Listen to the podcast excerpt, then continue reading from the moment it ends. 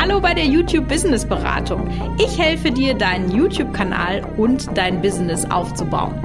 In diesem Podcast bekommst du Tipps für mehr Videoklicks und Ideen, wie du daraus ein Business aufbauen kannst. Hallo und herzlich willkommen bei einer neuen Folge der YouTube Business Beratung. Heute machen wir mal ganz was Neues. wir sprechen über etwas Visuelles in einem audiellen Medium. Audiomedium. Wie heißt das? Audielles Medium. Egal. Du weißt, was ich meine. Denn ich wollte heute mal mit dir über die verschiedenen Schnitttechniken sprechen, weil einfach gute Bearbeitung für dein Video so extrem wichtig ist. Und ja, da will ich dir ein bisschen was erklären, warum, wie man gewisse Sachen machen kann und wenn das jetzt doch etwas zu äh, visuell lastig ist, dann findest du unten in den Show Notes den Link zu meinem Video, wo ich das dir auch dann alles nochmal mit Beispielbildern zeige. Aber ich habe gedacht, ich fordere mich mal selber heraus und versuche das jetzt alles dir über die Ohren mitzugeben, was man im Schnitt so machen kann.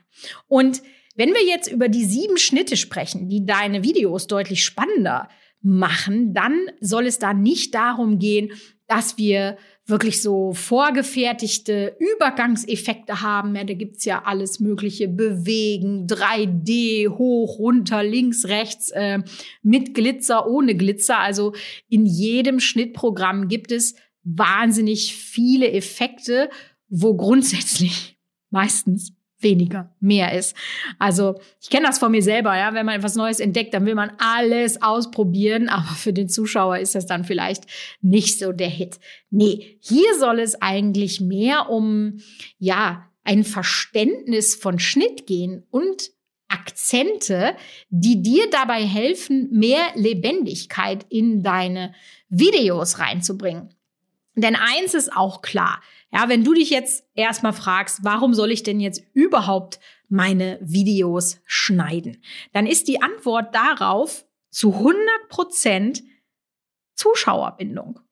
Wenn du auf YouTube organisch wachsen möchtest, und das ist ja der Grund, warum du dir diesen Podcast anhörst, dann ist neben noch ein, zwei anderen Faktoren, wie zum Beispiel gute Thumbnails oder gute Titel, das richtige Thema, dann ist die Zuschauerbindung auf jeden Fall eins der wichtigsten Kriterien für den YouTube-Algorithmus, um deine Videos aufzunehmen und nach vorne zu bringen. Und dahin müssen wir arbeiten. Und wenn du so einen sogenannten, ja, ich sag mal, so einen One-Taker hast, ne? Also, dass man einfach sagt, okay, ich drücke jetzt hier auf äh, Rekord und dann laber ich da durch. Ich muss das auch gar nicht schneiden, weil ich bin ein One-Take-Wonder und habe einfach den Content, den ich an den Mann oder die Frau bringen möchte, hier so runtergeredet, dann ist das vielleicht deutlich zeitsparender, aber in der Regel wird die Zuschauerbindung nicht so gut sein. Also du musst schon wirklich eine sehr herausragende Persönlichkeit haben, um damit die Leute bei der Stange zu halten. Denn ich habe das ja schon oft gesagt, im Video soll sowohl für die Ohren was Spannendes passieren, als auch für die Augen. Und wenn du dir jetzt vorstellst, dass du so einen One-Taker hast, ja, also etwas, was überhaupt nicht geschnitten ist, nicht bearbeitet, einfach so zack, zack, Ende, fertig, hoch, dann mag das für die Ohren noch super sein. Ja, wenn du da genau auf den Punkt bist und das rüberbringst, was du haben möchtest, dann mag das funktionieren. Aber für die Augen passiert da nichts, weil die ganze Zeit sitzt du da in einer Location, in deinem Drehort, wo auch immer du sitzt und es passiert einfach nichts, weil du sitzt da und redest. Ja, das brauche ich mir nicht angucken. so, das interessiert keinen. Ne?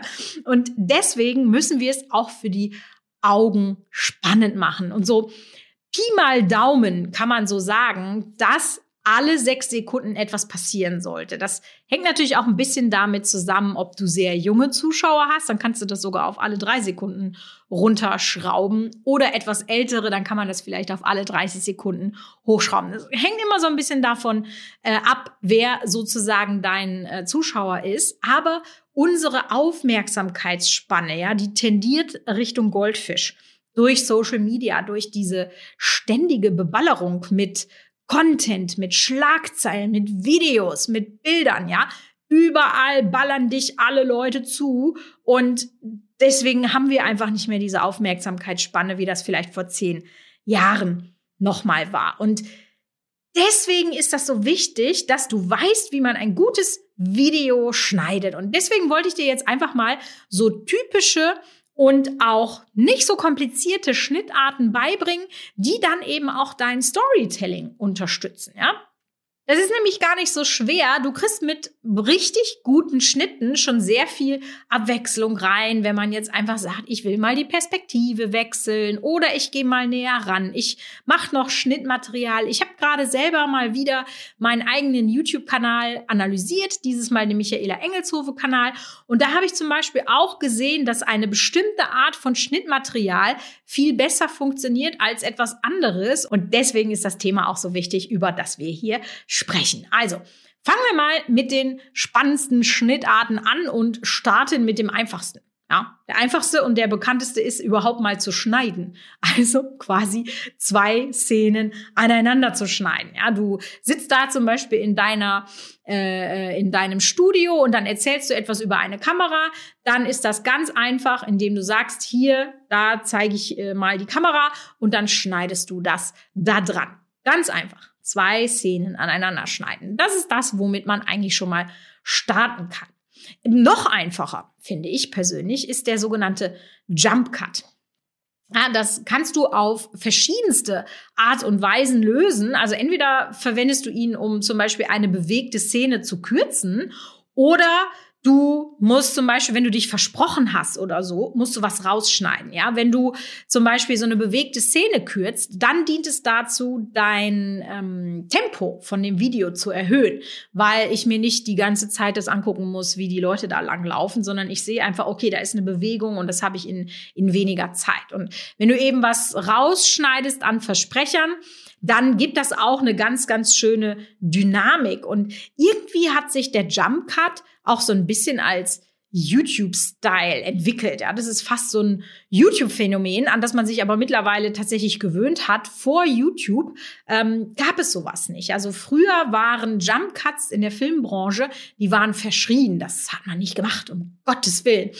Aber in den Anfangszeiten von YouTube, da hatte man ja nicht so viel Ahnung und da hat man einfach so gemacht, ja. Und dann ist das so passiert und mittlerweile ist der Zuschauer so daran gewöhnt, dass man einfach wirklich sagen kann, das ist YouTube-Style.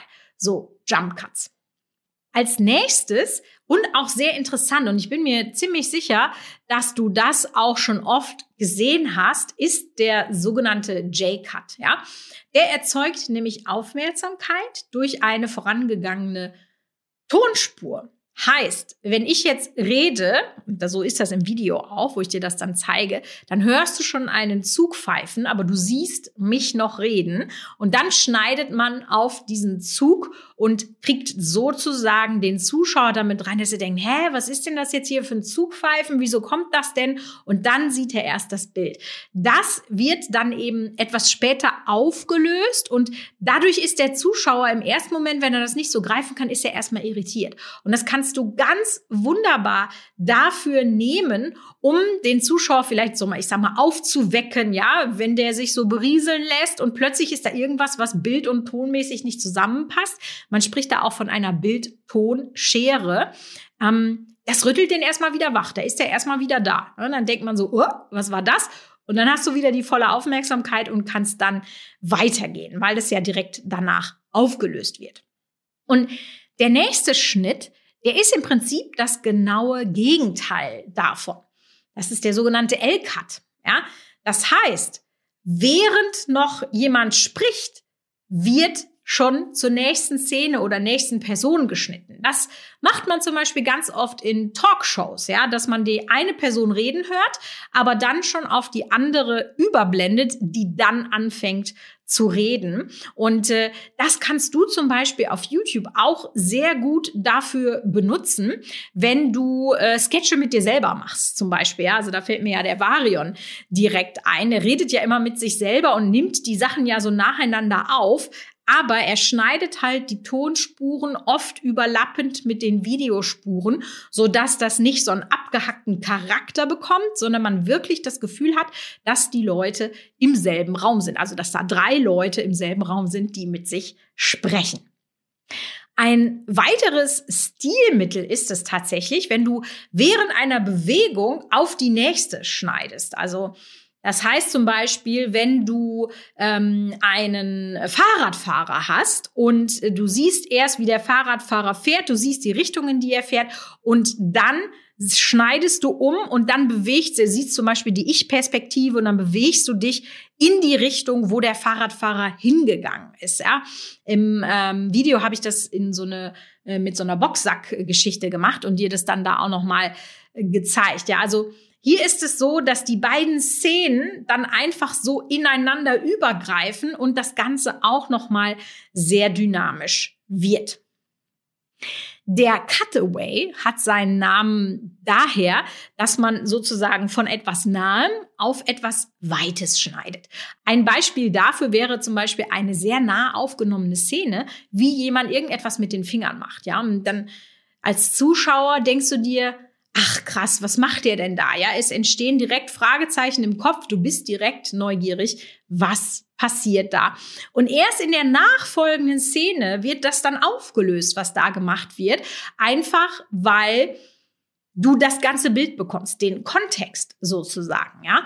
Und klar kannst du auch einfach nur den Kontext zeigen, aber wenn du dann mit dieser nahen Aufnahme beginnst, dann ist einfach die Neugierde viel größer und alles, was neugierig macht oder Fragezeichen erweckt oder so eine ja, Disruption beim Zuschauer ist, ist gut für deine Zuschauerbindung, weil dann die Aufmerksamkeit des Zuschauers kommt und er da einfach an einem guten Punkt abgeholt wird. Der spektakulärste Schnitt, den es eigentlich so gibt, das ist der sogenannte Match Cut. Und den hast du schon hunderte Male gesehen, meistens auf TikTok. Bei YouTube wird er nicht so oft verwendet, obwohl das auch sehr gut möglich ist. Der Match Cut zeigt eine Bewegung in zwei verschiedenen Szenen. Auch hier habe ich ein Beispiel für dich, dass du dir das besser vorstellen kannst. Ja, also zum Beispiel wenn jemand ähm, äh, hochspringt oder äh, sich in ein Bett fallen lässt, ja, und also bevor er fällt, schneidet das die Szene um und er fällt dann in einen See. Ja, wie gesagt, die Bilder dazu kannst du dir auf dem Video dann nochmal angucken. Und dann schneidest du das so, dass das eine Bewegung ist. Und das ist ja dieser Transition-Style in TikTok, ja, dass man sagt, okay, ich fange hier an und ende ganz woanders, ja. Oder wenn du zum Beispiel ähm, hast einen Schneeball, den du wirfst und dann äh, cuttest du auf einen Basketball. Korb, wo der Basketball dann reingeht. Also das ist auch nochmal eine ganz tolle Art, um dein Storytelling auf ein höheres Level zu machen. Und es ist tatsächlich wirklich einfach. Und dieser Matchcut, den kann man zum Beispiel perfekt machen, um Zeitsprünge darzustellen oder zu erzeugen. Ja, wenn man eben sagt, ähm, in Hollywood wird es auch ganz oft gemacht, um eben Entwicklung in der Zeit zu zeigen und, und, und. Also es gibt natürlich noch viel, viel mehr zahlreiche Möglichkeiten, von einer in die nächste Szene rüberzuschneiden. Aber wichtig ist einfach, dass du dich mal ausprobierst, dass du verschiedene Dinge wie diese Schnitte, die ich dir jetzt hier in diesem Podcast vorgestellt habe, dass du dir die einfach mal zu eigen machst und nach und nach deinen ganz eigenen Stil entwickelst. Denn das ist wichtig, dass du einen Wiedererkennungswert hast, dass die Leute wissen, ach krass, so sind die Videos von XY. Also lass mich sehr gerne mal wissen, wie das so funktioniert hat, weil wir haben ja doch bei YouTube mal das eine oder andere visuelle Thema. Ähm, ob du da was mit anfangen konntest, äh, Feedback auf Instagram oder so, würde ich mich tatsächlich sehr, sehr freuen. Und ansonsten hören wir uns in der nächsten Woche bei einer neuen Folge der YouTube Business Beratung.